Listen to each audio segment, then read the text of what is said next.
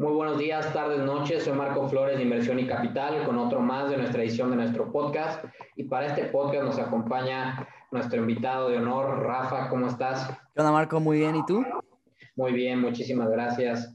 Para poner un poco en contexto y para hacer énfasis en nuestro invitado de honor, Rafa está por terminar la carrera de Finanzas y Banca en la Escuela Bancaria y Comercial. Es inversionista y comparte sus experiencias a través de un canal de YouTube, el cual se llama Finanzas con Rafa Actualmente está haciendo sus prácticas en Banco Santander y su principal objetivo es impulsar la educación financiera en México. Pues la verdad es que bastante ya, ya avanzado. ¿Qué, ¿Qué, fue lo que, que, te impulsó a estudiar banca?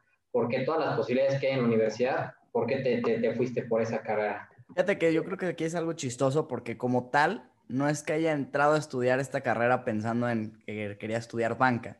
O sea, yo creo que al final del día es como, o sea, la carrera es finanzas y cada universidad le busca dar un nombre quizás un poco más rimbombante, pues por temas de mercadotecnia, ¿no? Para jalar estudiantes. Que sí, sí he tenido, yo creo que unas cuatro o cinco materias que han sido como muy enfocadas a banca, donde vemos pues todo el tema de Basilea, eh, riesgos, etcétera. Pero realmente también no es que se haya enfocado completamente en eso. O sea, hemos visto finanzas corporativas también, o sea, en finanzas en general, vaya. Entonces yo creo que cuando yo entré a estudiar esta carrera, o sea, sí tenía claro que, o sea, yo tenía claro como del potencial que tenía de lo que me gustaba, pero no estaba completamente seguro de qué carrera. De hecho, estuve a punto de estudiar administración de empresas, porque también me gusta la parte del emprendurismo y toda esa parte, pero como que sentí que eso al final era algo que podías aprender como más fácil, ¿no? O sea, digo, sobre, hasta sobre la marcha puedes aprender mucho de la administración de empresas, hay muy, muy buenos libros, o sea, creí que era más fácil aprender, por otro lado, administrar empresas que el tema de finanzas, que quizás es más técnico. Entonces, por eso me decidí al final por finanzas. Sí, yo creo que al final, digo, sí tiene ese plus, ¿no? Pero realmente finanzas, digo, abarca muchísimas cosas y no necesariamente la banca es enorme, ¿no? O sea, también lo que aprendas de la carrera no necesariamente te va a servir al 100% para aprender banca porque es, es demasiado, ¿no? Yo creo que es muy extenso, pero la verdad es que pues es, es padre que, que desde un principio te empezaste a involucrar y sobre todo, pues bueno, un poco haciendo la plática, nosotros nos conocimos por medio de nuestra página Inversión y Capital y tú Finanzas con Rafa, pero si nos pudieras platicar un poquito sobre toda nuestra comunidad, cómo nace Finanzas con Rafa, qué fue lo que te movió para comenzar a crear contenido sobre finanzas. Pues mira, estuvo muy chistoso porque, bueno, como tal yo empecé a invertir más o menos como a mediados del 2019, pero, o sea, empecé muy básico, sabes qué setes y lo, fui estudiando como cada instrumento, cada que pasaba daba un brinco para yo ir, irme sintiendo muy seguro. Decía, ya entendí muy bien esto, ya me, doy un brinco. Y eso es lo que yo siempre también recomiendo, ¿no? Empieza de lo básico a, que vayas ya entendiendo a, a, ese instrumento y te pasas a otro. Entonces yo empecé así. Y ya cuando, por ahí de enero, yo me fui de intercambio justo hace un año prácticamente.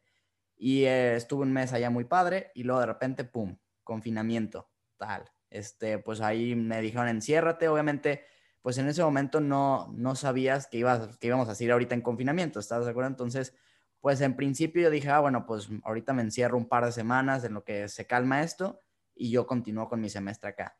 Al final del día, pues me tuve que regresar, pero todo ese mes que me tocó estar encerrado, porque fue un mes donde de plano estuve solo, solo, solo salía al súper y ya, pues ese mes la verdad fui muy proactivo y me puse a leer y por ejemplo ahí leí el del inversor inteligente, que la verdad fue lo que me, pues, me llamó muchísimo al tema de bolsa.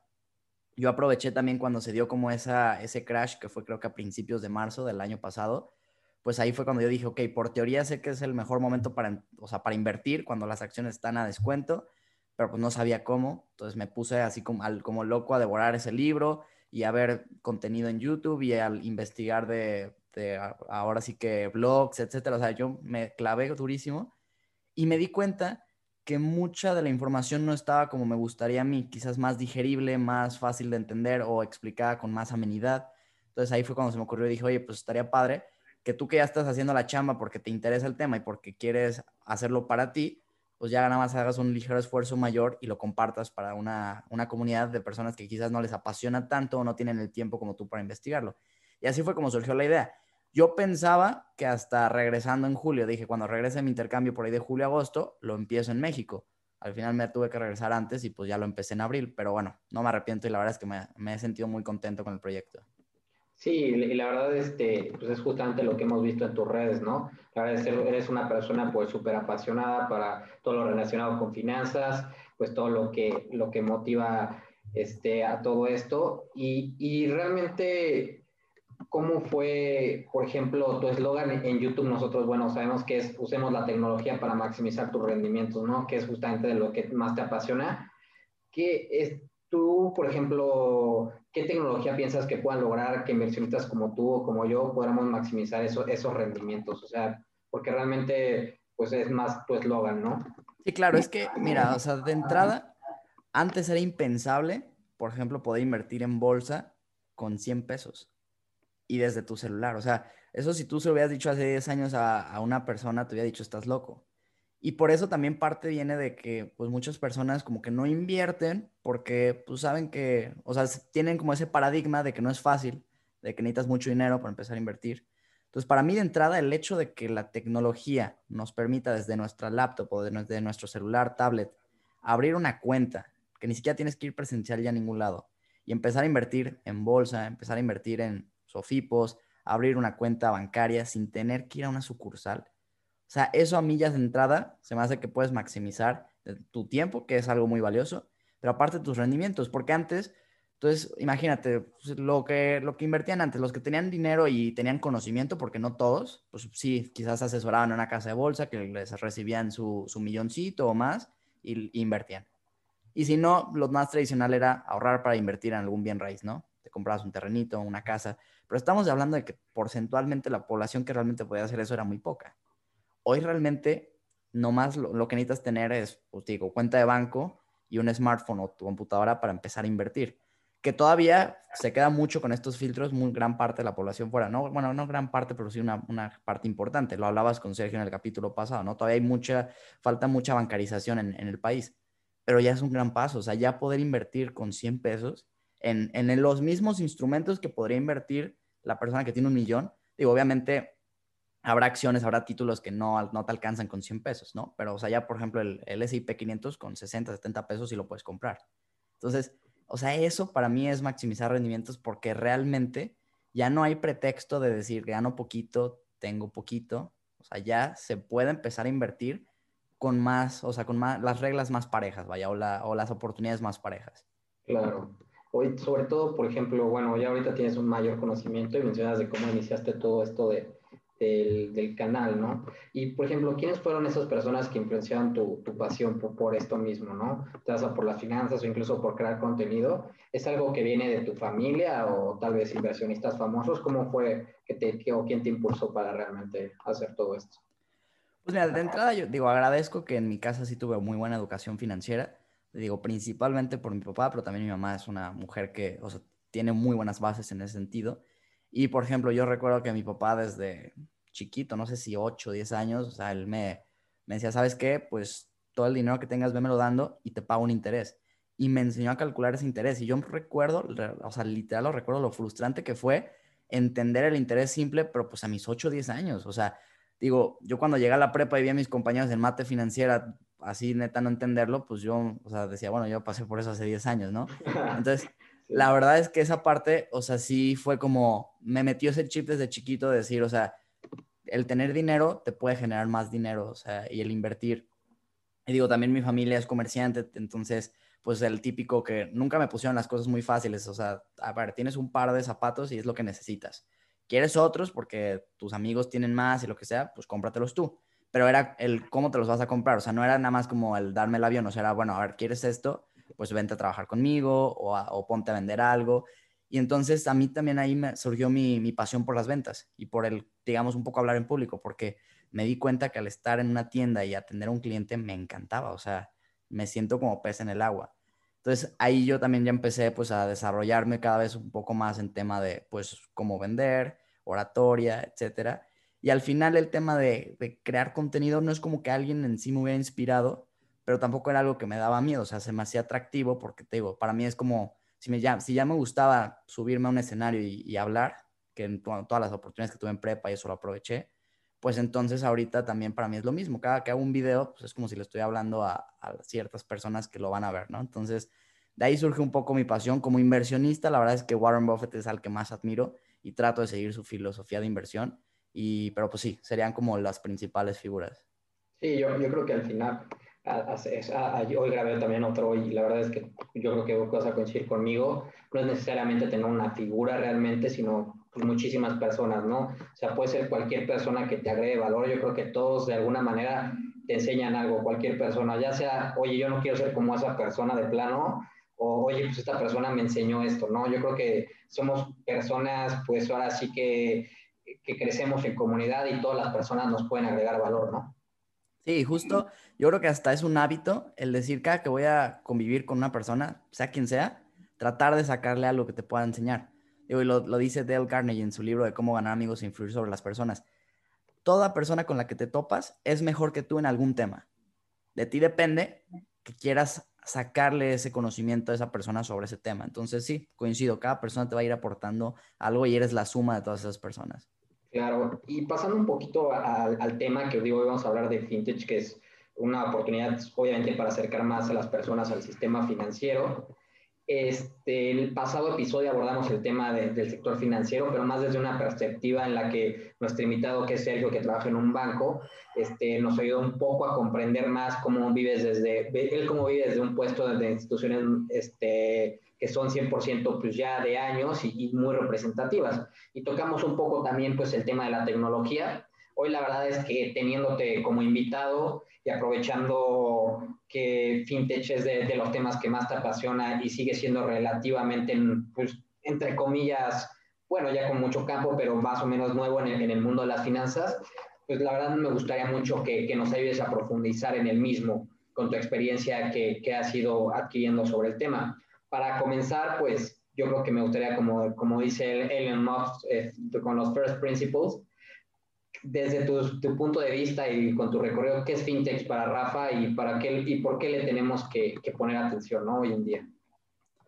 Pues mira, yo creo que la, definición más simple es, tal cual lo que es, ¿no? Es, fintech viene de finance y technology, entonces si lo traduces a español literalmente es alguna plataforma, una empresa que utiliza la tecnología para proveer algún servicio financiero. Digo, hay muchas que están dirigidas al usuario final, que son las que, digo, quizás tú y yo usamos directamente, en las que puedes invertir, abrir cuentas, etcétera. Pero también hay muchas detrás que no vemos, que son proveedores de pagos o que nada más proveen como la infraestructura tecnológica para algún banco, etcétera. Pero también al final del día son fintechs, ¿no?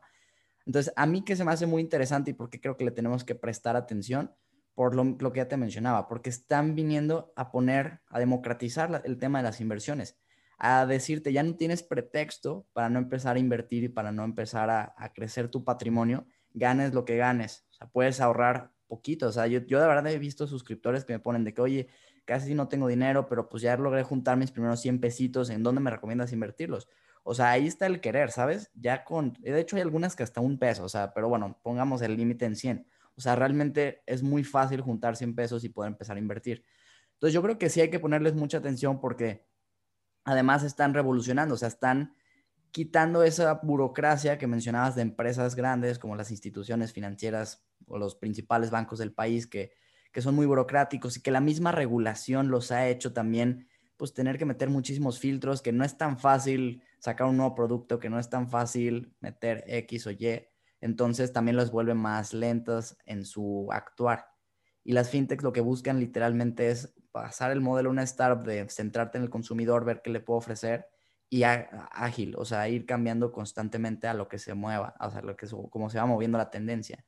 Entonces, para mí eso es lo más importante, que se van a ir adaptando y entonces pues tú también puedes ir siguiendo las tendencias gracias a ellas e estar invirtiendo. Claro, y por ejemplo, mencionaste un punto bastante interesante, que es sobre todo la, regulación, ¿no? Porque muchos de los bancos grandes, pues digo, a lo largo de los años, y lo vimos en el podcast con Sergio, pues es de que han sido regulados, ¿no? Ya sea porque alguien rompió una ley o porque alguien se le ocurrió una nueva manera de defraudar a la gente, entonces surgen nuevas regulaciones que a la vez protegen muchísimo a los bancos, pero también protegen muchísimo a, a los inversionistas, ¿no? Sabemos que, pues bueno, obviamente, pues todo el mundo financiero estar regulado, pero específicamente en México, hace relativamente poco se publicó la, la, famosa ley FinTech, ¿no? Que tuvo muchísimos gente a favor, mucha en contra. Por ejemplo, para ti, ¿qué puntos claves consideras que necesitan conocer los inversionistas o emprendedores de nuestra comunidad sobre esta ley que, que, digo es tan relevante, ¿no? Pues bien, entrada yo creo que lo, más importante es mencionar que, que, sí, o sea, tiene que haber una ley que las regule. Eso es súper importante porque al final del día el sistema financiero tiene que tener estabilidad. Porque literalmente si el sistema financiero no tiene estabilidad y se, se por ejemplo, un riesgo sistémico no está cubierto por el tema de, de ahora sí como él decía, por ejemplo, Banjico, que era el paraguas, etcétera, pues claramente puedes mover muy fuerte la economía y, o sea, generar una crisis difícil. Entonces, sí, es un tema delicado que, que tenemos que entender que se tienen que regular. Aquí el tema es que la regulación tiene que buscar no matar la innovación, porque si matas la innovación, entonces quitas ese diferenciador de una institución tradicional a una fintech que al final las instituciones grandes terminarán comiéndose a las pequeñas porque son las que tienen mayores recursos.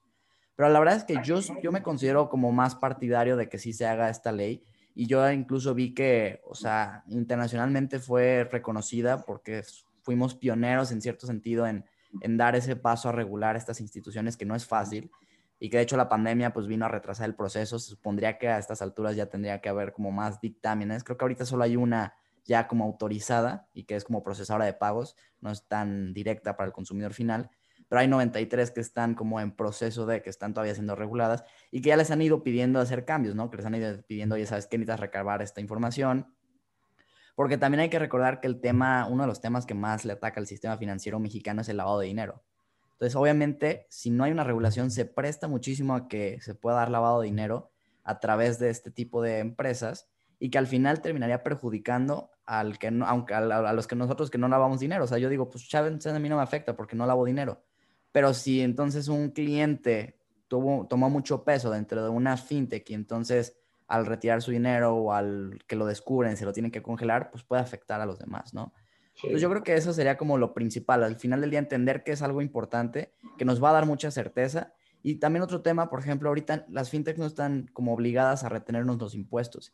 Y ese es uno de los temas que más conflicto causan, porque obviamente, imagínate, un contador pues te puede costar por ejemplo, mil pesos, ¿no? Que al mes, que te está llevando tus declaraciones, etcétera, más menos, pero pongámoslo en mil pesos.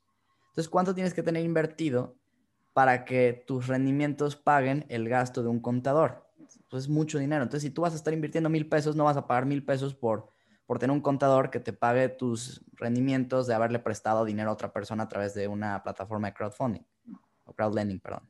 Entonces, el hecho de que ya la ley los obligue a retenerte a ti los impuestos y pagárselos directo al SAT nos va a quitar un peso encima muy grande a los inversionistas. Entonces yo creo, también creo que eso es muy bueno. Sí, yo creo que al final lo, mencionaste muy claro, o sea, tío, todavía apenas la ley va, ¿no? O sea, la verdad es que es una ley que apenas es, es nueva y, y, sobre todo, pues todavía tiene mucho campo por qué regular, ¿no? O sea, la gente a veces piensa, oye, pues ¿por qué todavía no volamos, no? Porque, o sea, porque hay muchas cosas, o sea, tiene que haber una regulación. El regulador tiene que pensar todos los posibles supuestos y quién posiblemente se puede afectar, ¿no? Entonces, por supuesto que a veces la gente no, no piensa que la mayoría de las cosas, evoluciones, pues sí van más retrasadas porque hay toda una regulación de gente que tiene que pensar que no se vaya a matar a alguien, por ejemplo, dijiste el lavado de dinero, ¿no? Cómo no se va a prestar para que la gente lo utilice como lavado de dinero, cómo va a ser más accesible, ¿no? Todo lo de impuestos. Entonces yo creo que es una regulación que va en camino. México, como lo mencionaste, es pionero más sin embargo, pues todas las leyes, la gente tiene que entender que llevan un proceso, ¿no?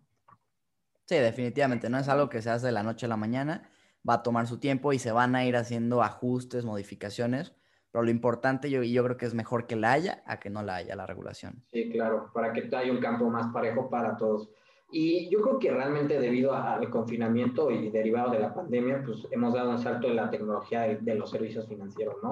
O sea, todo lo que ha llevado todo este confinamiento, pues, ya que la gente obligada por su salud a quedarse en casa, tuvo que explorar alternativas para, pues, obviamente, realizar pagos o cobros de distintas maneras. ¿Tú cómo, ¿Tú cómo viste este tema? O sea, ¿crees que, que las fintech forman ahora más importancia debido a lo del confinamiento? Bueno, que todavía estamos, ¿no?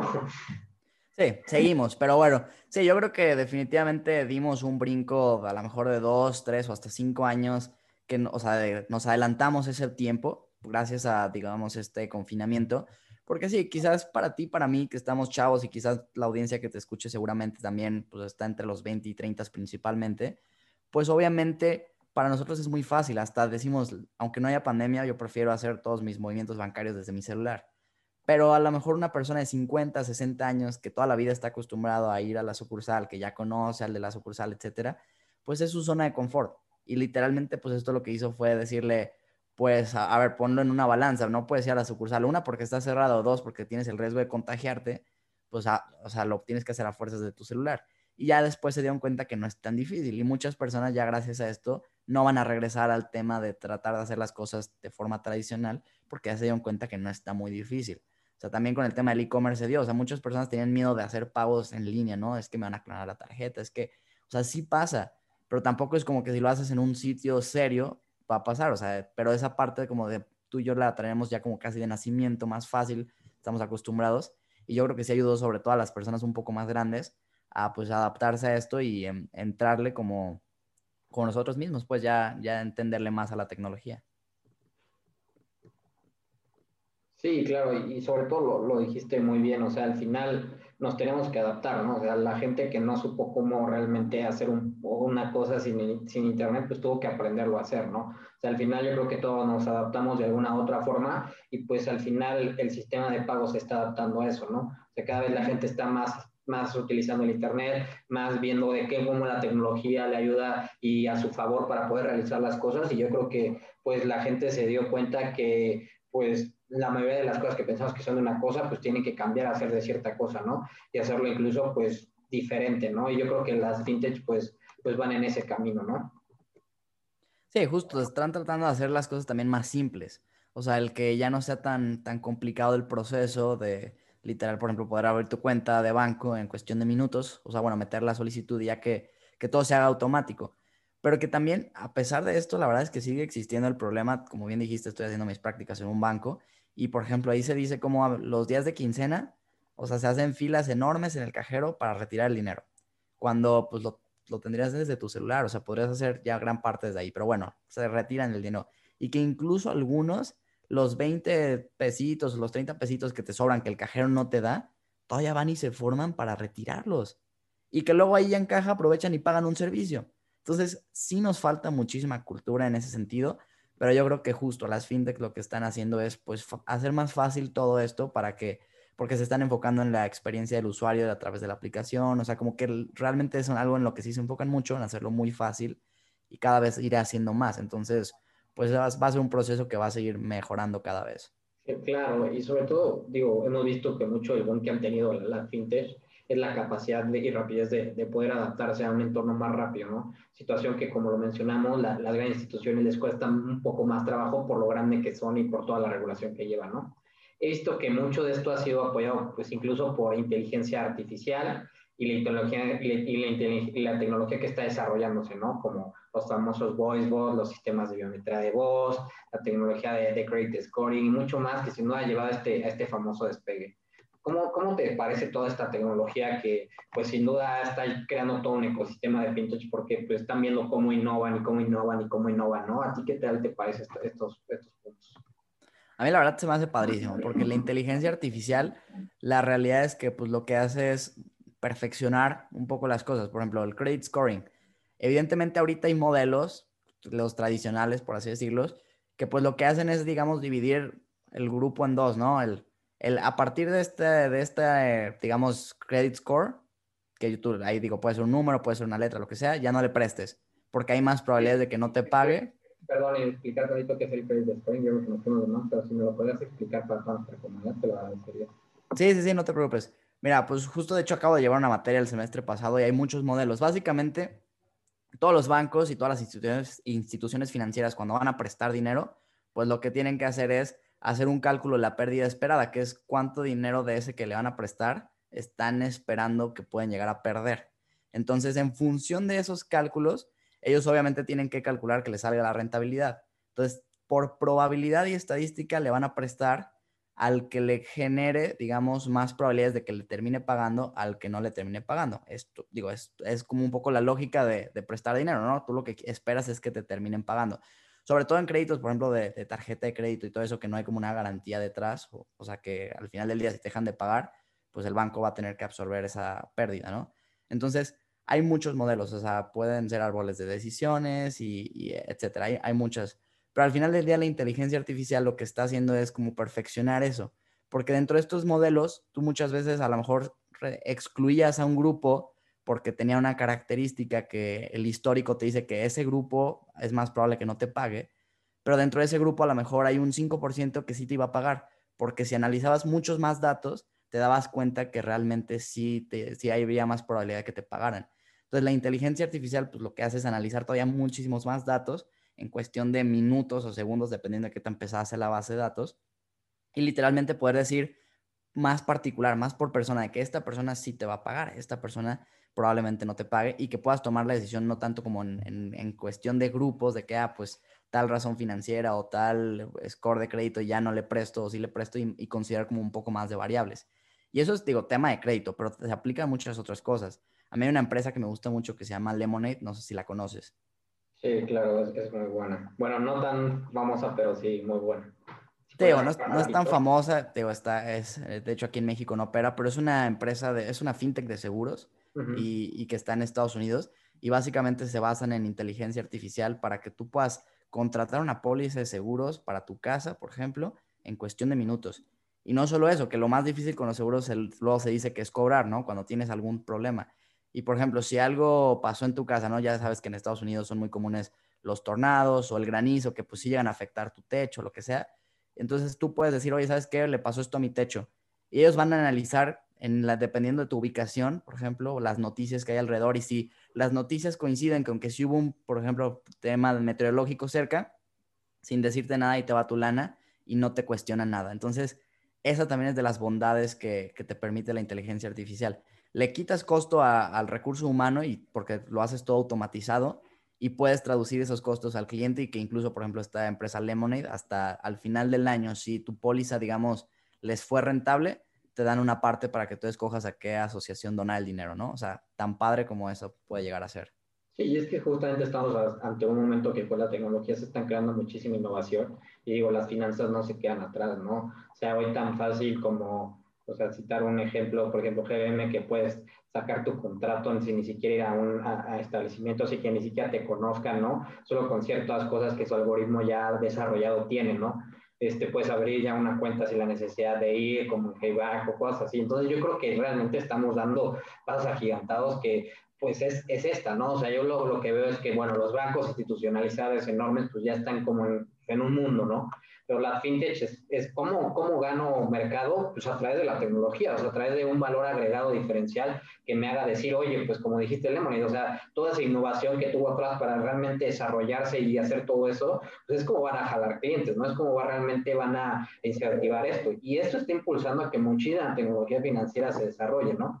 Y, y, yo creo que tocaste un punto fundamental, ¿no? O sea, hay varias empresas que ya son una realidad importantes en países como Estados Unidos, como es el caso de Lemonade. Este, por ejemplo, eh, eh, hay otra particularmente que me gusta mucho que es Square, la cual ya, ya es una, una, empresa pública, ¿no? También Stripe, que al parecer está preparando pues, pues su IPO. ¿Cómo, cómo, ¿Cómo piensas que, bueno, ya nos dijiste Lemonade, pero cómo piensas que estas empresas están moviendo este, o sea, toda esta industria, ¿no? Toda esta industria en el sector financiero específicamente, como son las fintech, ¿no?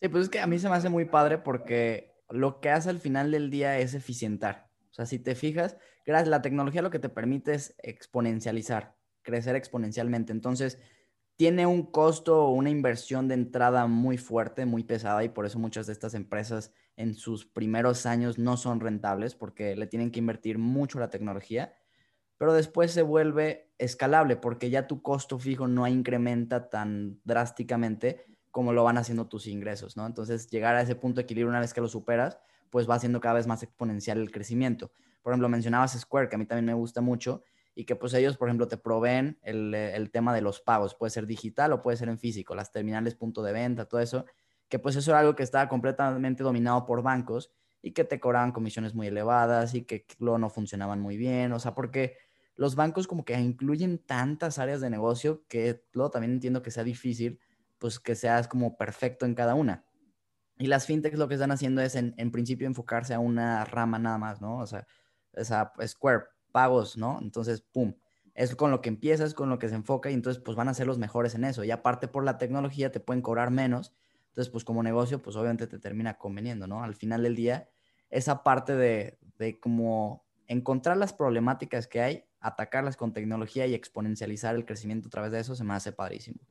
Sí, yo creo que la verdad es que vamos a estar unos 5 o 10 años ya a otro nivel, ¿no? O sea, mucho va a empezar como la huella digital, ¿no? Para asegurar, o sea, ya hay computadoras que incluso ya la traen, ¿no? Para, para asegurar. Entonces yo creo que estamos ante, ante un boom de muchísimas cosas. Y por ejemplo, Rafa, tú, tú de forma personal, ¿tienes inversiones dentro de alguna empresa fintech? Ya sea directamente en la empresa, ¿utilizas alguna de estas para, para inversión o, o transacciones que nos pudieras platicar un poquito?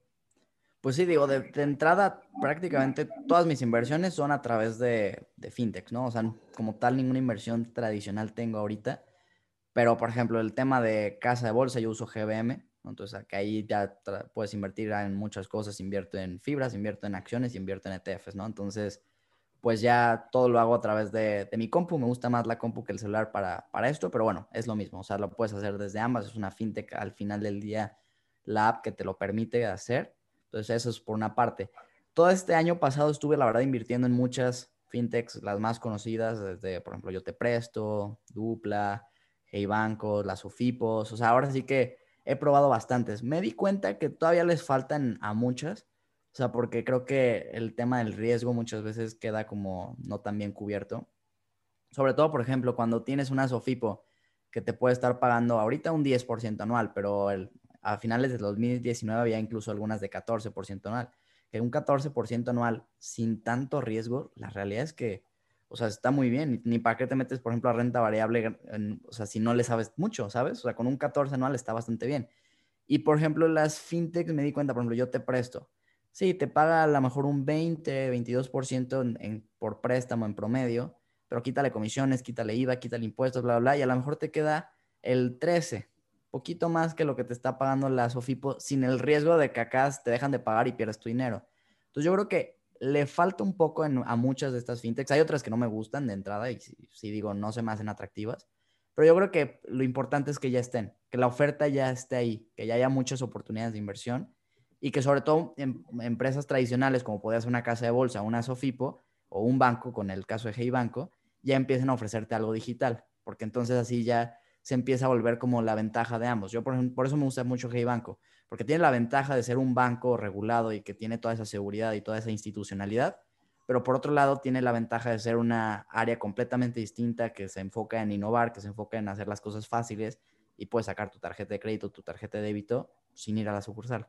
Entonces, y te pagan un buen rendimiento porque se ahorran ahí el costo del, del personal de sucursales, etcétera. Entonces, ahí es donde yo creo que, o sea, vale la pena y, va a ir mejorando, esto estoy seguro, o sea, esto es solo el, principio y cada vez que se vaya democratizando más, que vaya siendo más exponencial, pues van a poder traducir más beneficios al inversionista. Sí, claro, totalmente. Yo creo que estamos digo, ya no estamos en pañales, ya no lo siento así como cuando empezó la ley, ya está más avanzado y gracias a, los creadores de contenido como tú, como nosotros, ¿no? Como todas estas nuevas este, cosas que están surgiendo. Y, y, justo hablando de esto, en tu canal de YouTube has, has tenido la oportunidad de platicar sobre todo crear contenido bastante interesante, ¿no? Vi un video tuyo, la verdad está muy, muy bueno y muy interesante para que, que vayan, en el cual platicas con, con, con Patricia Armendaris, esta mujer brillante que, que está en Shark Tank, está, perdón, estuvo en Shark Tank porque dicen que ya, ya, ya, no va a estar, pero bueno, estuvo mucho y es pues, pieza fundamental del éxito de Shark Tank. Y justamente ella tiene su propia SOFIPO, ¿no? Financiera Sustentable o mejor conocida como FinSUS, ¿no? Me gustaría mucho entrar en, en, en, contigo sobre todo, porque digo, es de tu, de tu expertise que más sabes, en el mundo de las SOFIPOS, ¿no? Ya que está tomando bastante importancia en México y la gente está invirtiendo mucho en ello, ya que después de CETES yo creo que es una forma bastante segura. ¿Nos podrás contar todo este tema, por favor? Sí, claro, con mucho gusto. Yo, de entrada, para los que a lo, mejor no sepan el acrónimo, o sea, SOFIPO viene de Sociedades Financieras Populares y son empresas también reguladas por Comisión Nacional Bancaria de Valores, supervisadas por Conducef. Básicamente, en ese, o sea, por las mismas instituciones que un banco, obviamente son mucho más pequeñas, porque en principio están creadas para atacar a como la base de la pirámide, ¿no? Social porque obviamente los bancos en principio no les interesa mucho prestarle a la parte pues, más baja de la pirámide porque pues, puede representar más riesgo, es, llegar a, lugares quizás más difíciles de acceder, etc. Entonces, esta, o sea, en sí historia nacen como para atacar este tipo de, de mercado y que están muy enfocadas a nicho. Por ejemplo, la que mencionabas de Patricia Armendaris, pues ella se enfoca, por ejemplo, al tema de prestarle a personas que tienen como camiones o, flotillas y que cambien a tema de gas natural en lugar de gasolina, ¿no? Entonces les presta para que hagan ese cambio. Ya también va por vivienda sustentable, etcétera. Habrá otras, por ejemplo, como Finamigo o Financiera Mexicana, que se enfocan más bien como al tema de préstamos para agropecuarios, etcétera. Se pueden enfocar como a distintos nichos. Y aquí el punto básicamente es que funcionan en, en estricto sentido muy similar a un banco, en el sentido de que captan dinero de ahorradores y lo prestan a quien requiere y demanda crédito, como lo explicaba también Sergio en el capítulo pasado. Entonces, partiendo de este principio, pues es muy similar. La diferencia está en que obviamente ellos tienen que cobrar un interés mayor porque representa un mercado más riesgoso, donde es más probable que te dejen de pagar por todo el tema de ingresos, educación, etcétera. Entonces, al ellos cobrar una tasa mayor y al representar también un mayor riesgo que un banco, ellos, una, si piden una línea de fondeo, pues les cuesta más que un banco, ¿no? Un banco le va a salir quizás a, la tasa de interés interbancaria y a una Sofipo le puede salir esa más 5, 4, etcétera, puntos porcentuales extra. Entonces también ellos por eso pueden traducir a, su captación una mayor tasa de rendimiento de la de un banco. Una, porque les interesa captar. Muchos bancos, sobre todo los grandes, quizás no tienen esa necesidad de, ir por esa cuentita de 10 mil pesos. O sea, no, no, les, no van a enfocar esos recursos en atraer mucho esas cuentas. Y una Sofipo quizás sí, porque pues, si junta muchas cuentas de 10 mil pesos ya representa algo importante para ellas. Entonces ahí es donde se pone interesante. Y que además, en, la, en el tema de seguridad, como mencionabas respecto a CETES, pues tiene también un seguro como el IPAP, que es en el caso de los bancos, pero acá se llama Prosofipo. Sí es diferente en el sentido que el IPAP te cubre 400 mil UDIs, que al día de hoy son como 2.600.000 pesos, en el tema de las OFIPOS te cubre 25 mil UDIs, que son como 165 mil pesos. Entonces, ahí, bueno, tienes menos protección, pero es por cada cuenta. Y hay aproximadamente 39 SOFIPOS en el país. Entonces, realmente, pues, o sea, podrías tener una cantidad importante invertida diversificando para no, no exponerte a ese riesgo. Que puedas abrir la cuenta digital, yo conozco cuatro. No sé si hay alguna más, pero bueno, pues ya estás hablando de unos 600 mil pesos más o menos que podrías perfectamente invertir sin exceder ese riesgo y que te van a estar pagando tasas anuales ahorita del 10% aproximadamente, que está muy bien para cómo está la tasa de referencia y para el riesgo que representa. Entonces, por eso a mí se me hacen muy atractivas. Sí, yo creo que después de los CETES, para mí también se me hacen muy atractivas por lo mismo, ¿no? O sea, y también porque hay un organismo atrás que lo respalda. O sea, si realmente tu dinero de alguna forma, la empresa de la... Bueno, en primera, obviamente, para todo el público en general, fíjense que esté regulado, ¿no? Porque ahorita mucho en Internet salen este tipo de esquemas o, o, nuevas empresas, ¿no? Que nada más buscan defraudar a la gente. O sea, fíjense que esté pues, regulado realmente, que sea una empresa legalmente registrada, como, como lo mencionó Ramos. O sea, la Sofipos es, es una entidad que así se está constituida legalmente. O sea, no es de que, no, no, pues le llamamos Sofipos porque no, o sea, hay toda una regulación atrás. Fíjense mucho que, que esté eso y yo coincido contigo. O sea, al final, pues depende de lo que hagan, pero pues para la gente que va empezando, que todavía no entiende mucho temas de la bolsa, ¿no? O realmente pues es algo, es algo seguro, o sea, porque si no te paga tu dinero, va a haber una institución que atrás, dependiendo del monto, porque hay montos, ¿no? De, de cuánto es lo máximo, si ahorita nos podrás platicar, y, y de ahí para abajo, pues siempre va a haber alguien responsable que, que, lo pueda cubrir, ¿no? Sí, justo te digo, lo que, lo que se cubre son 25 mil UDIs, más o menos 165 mil pesos. Y es por cuenta, entonces mientras tengas menos de esa cantidad, si la empresa quiebra, si la Sofipo quiebra, entra este seguro a respaldarte. Entonces, realmente ahí tienes mucha seguridad. Ahora, las Sofipos tienen como una mala reputación desde el caso de Ficrea, que fue en el 2014, porque fue muy sonado. Quizás a nosotros no nos tocó tanto, yo la verdad no lo conocía hasta que me empecé a meter más a este tema, pero a nuestros papás seguramente sí la escucharon porque patrocinaban partidos de fútbol, contrataban celebridades y pagaban un rendimiento buenísimo para como estaba en ese entonces lo que se pagaba normalmente. Y pero básicamente pues lo que hacían era pagarte con el mismo dinero que iba entrando. Ahí digo, si eran una entidad regulada, el problema fue que hicieron un fraude. O sea, y digo, puede pasar, pero por eso quien metió más de ese 25 mil, de esos 25 mil UDIs, perdieron su dinero y fueron muchas personas. Entonces, por eso todavía a la fecha de repente salen notas de que, pues todos los que se juntaron, que perdieron dinero, pues se quejan de que no han recibido y todo.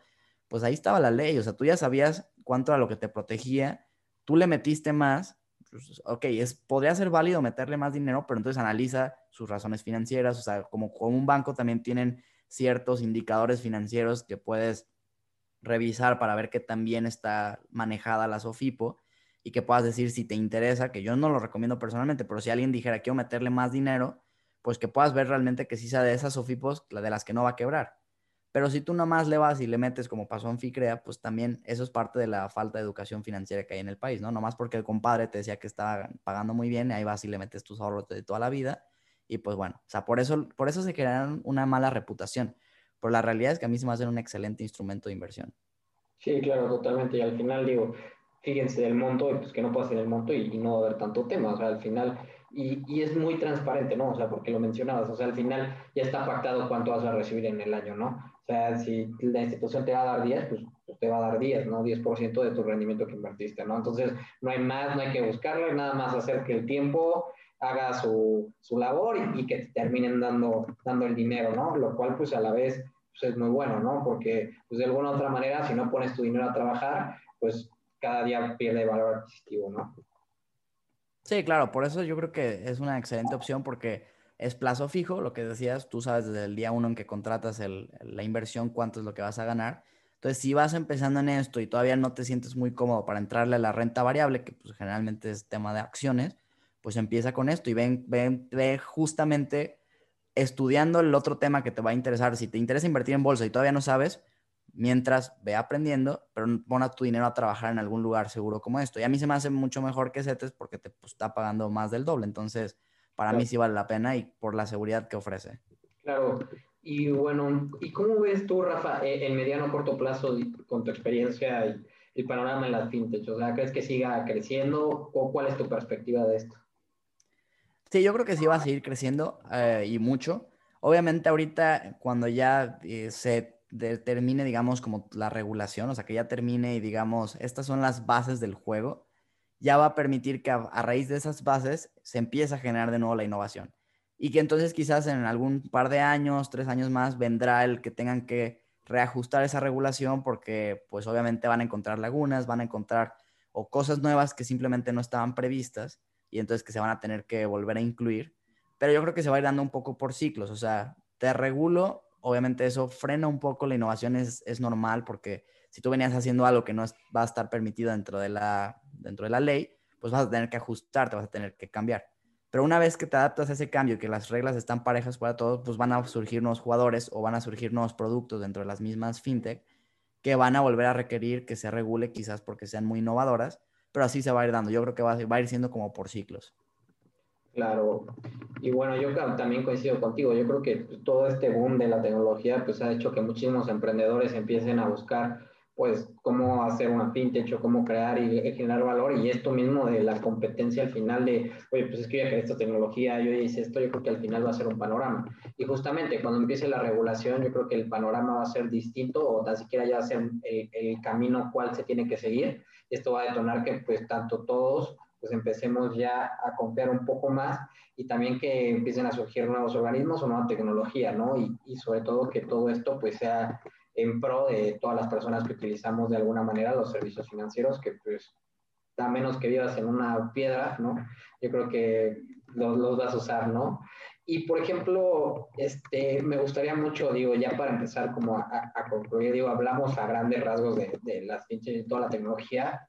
Yo sé que pues tú eres una persona de libros y, y de agregar valor a la gente.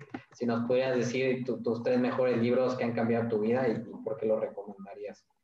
Sí, claro, pues mira, de entrada yo el primero que recomendaría es el de Padre Rico, Padre Pobre. Creo que es muy cliché, pero al final del día yo fue el primer libro que yo leí como adolescente de relacionado con dinero, con negocios, con inversión y para mí me cambió, el, o sea, fue como me voló la mente, ¿sabes? Porque evidentemente entendí ahí pues todo lo que se puede hacer con dinero, o sea, entendí que el dinero no solo es para gastarlo, porque cuando pues estás chico, o sea, ni siquiera a lo mejor lo dimensionas, ¿no? O sea, tú das por hecho que el dinero existe y que lo tienes, ¿no? Pero ya cuando empiezas a ver que no solo se puede usar para gastar, sino que se puede invertir y que hay estrategias detrás de la inversión y, y toda esa parte, pues a mí fue, un libro que me cambió mucho mi forma de pensar y por eso es que es de mis libros favoritos en ese sentido. Lo acabo de releer hace poco está muy desactualizado en muchas cosas o otras están más enfocadas a Estados Unidos, pero creo que el concepto como tal de lo que el libro enseña se me hace muy bueno y la verdad es que sí lo sigo recomendando. El segundo libro sería el de cómo ganar amigos e influir sobre las personas. Definitivamente, o sea, es un librazo que me enseñó muchísimo en el tema de, de relaciones públicas y que te, no dejo de impresionarme cada día de cómo realmente afecta, o sea, sí, influye mucho. Y son cosas tan sencillas como sonreír, como realmente interesante por lo que el otro te está diciendo, pero que a la larga, o sea, no lo ves en el momento muchas veces, pero a la larga te termina trayendo oportunidades de vuelta, te termina trayendo hasta negocios. Entonces, para mí es un librazo, te dediques a lo que te dediques para leer.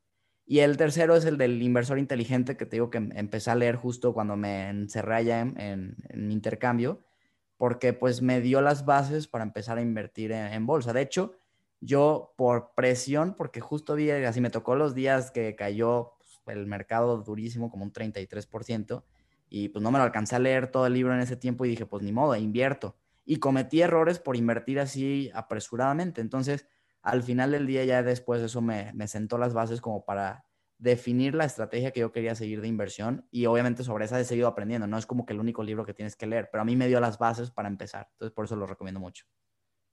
Claro, la verdad es que son muy buenos libros. Yo también 100% ya los he leído y los recomiendo demasiado. Este, también son libros que a mí me gustan mucho. O sea, incluso este, Dale Carnegie es de, de los mejores porque al final o sea, el título es cómo ganar amigos y influenciar la vida de las personas, pero no lo maneja en el lado negativo, ¿no? O sea, porque mucha gente se puede ir con ese título, es realmente de cómo le puedo agregar valor a la gente para agregarme valor a mí mismo, ¿no? Yo creo que eso es algo fundamental, por algo pues creamos contenido, por algo Rafa tiene su canal y agrega muchísimo valor, porque al final, o sea, te quedas con eso para ti y para los demás, ¿no? Porque al final lo importante es que todos crezcamos juntos, ¿no? Eh, me gustaría mucho también, por ejemplo, ¿qué se tendría que quedar la gente sobre, sobre las pinturas, Rafa? O sea, resumiendo todo, para ti, ¿qué sería así como lo más importante que, que deberían de entender? Para mí, o sea, lo, lo, que siempre le digo a todo el mundo es, ya no hay pretexto, ya te lo mencionaba, o sea, creo que eso es lo más importante de esto.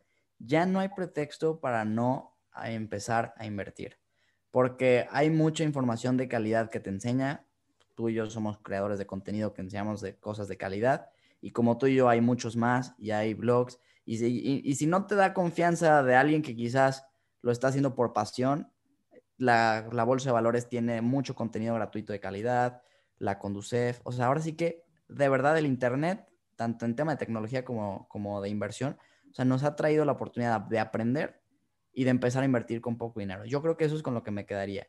Y que obviamente sí es muy importante no ponerte a invertir a lo tonto, o sea, no es como emocionarte y decir, ah, deja abro cuenta en 10 fintechs y deja, les meto dinero a todas. O sea, sí estudia primero el producto de inversión que te ofrece cada una, sobre todo con las que son más disruptivas, como podría ser préstamos a personas o préstamos a empresas, etcétera, que se me hacen modelos padrísimos, pero que sí tienes que entenderlos muy bien antes de empezar a invertir.